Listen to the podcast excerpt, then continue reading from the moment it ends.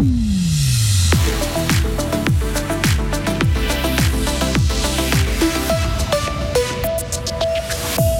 L'équipe féminine suisse de football est première de son groupe au mondial, mais est-ce que la Suisse en fait suffisamment pour promouvoir ce sport? Non, selon une footballeuse fribourgeoise. Tuiles envolées, toits arrachés, les dégâts causés par la tempête à la chaux de fond sont considérables. Et puis envoyer un message ou chercher un itinéraire sur son portable au volant, c'est interdit. La police fribourgeoise sévit. Et puis le temps du jour avec euh, température de 20 à 22 degrés, il va faire frais. Voici le journal de Lauriane Schott. Bonjour. Bonjour Rio, bonjour à toutes et à tous. La Suisse en fait-elle assez pour promouvoir le football féminin La question se pose alors que la Coupe du Monde se déroule en ce moment en Australie et en Nouvelle-Zélande. Les favorites de la compétition sont les Allemandes et les Françaises, deux pays qui investissent dans la formation et la promotion du football féminin. Hier, la Suisse a livré une solide prestation face à la Norvège en décrochant un 0 à 0. La Natis place première du groupe A. Elle a bon espoir de décrocher une place en huitième de finale.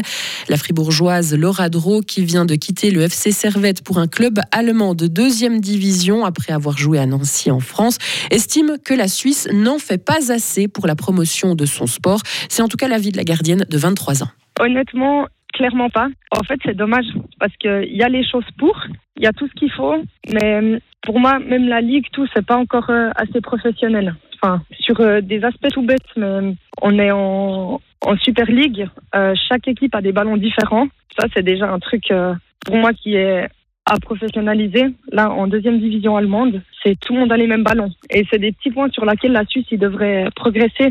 Et même au niveau de la formation pour les jeunes, etc. Après, c'est clair, on parle d'un petit pays, mais c'est un petit pays qui a des ressources, des moyens. Donc, il faudrait mettre un peu plus en place.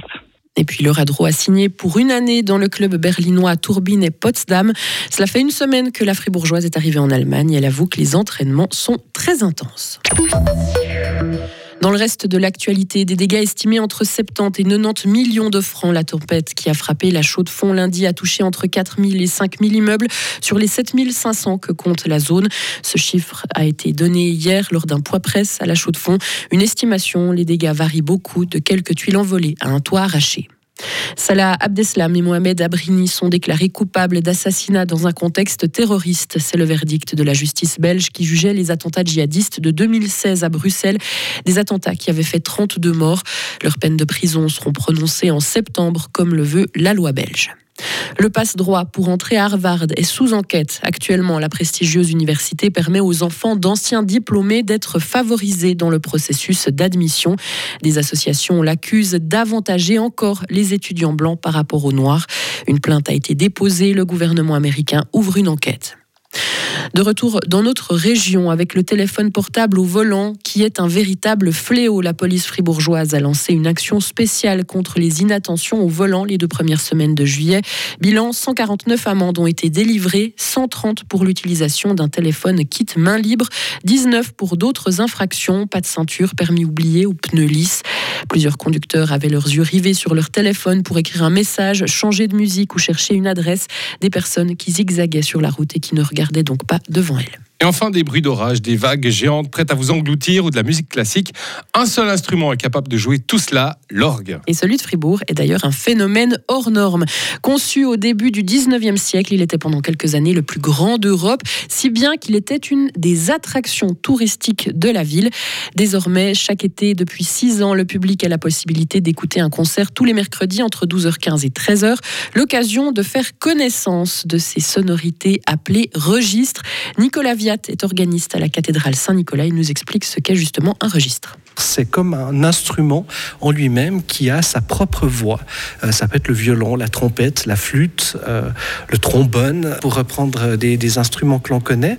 Alors ici, à l'orgue, c'est un petit peu la même chose. Et si vous lisez à, la console les noms, vous allez trouver des noms qui font furieusement penser à, l'instrument d'orchestre. Et c'est vraiment ça, c'est des sonorités. Euh, je peux faire le parallèle aussi avec, par exemple, la peinture. Si vous faites de la peinture, vous avez des couleurs à disposition. Vous décidez de les mélanger dans un certain ordre. Ben voilà, vous choisissez ces couleurs au même titre qu'alors que je choisis des couleurs sonores. Et une fois le registre choisi, il faut ensuite mettre en marche le mécanisme. À la console, quand je tire un registre, derrière, en fait, il y a tout un mécanisme qui se met en œuvre pour aller, dans le fond, sous les tuyaux pour pouvoir faire sonner le bon registre euh, que l'on veut. Et puis pour euh, l'action du son, j'ai la même chose pour les claviers, c'est-à-dire qu'à chaque touche du clavier, j'ai un dispositif mécanique. Et puis sachez que l'action Orgue Estivale se déroule tous les mercredis des mois de juillet et d'août. Retrouvez toute l'info sur frappe et frappe.ch. La météo avec Les Cab, votre partenaire tout en sécurité.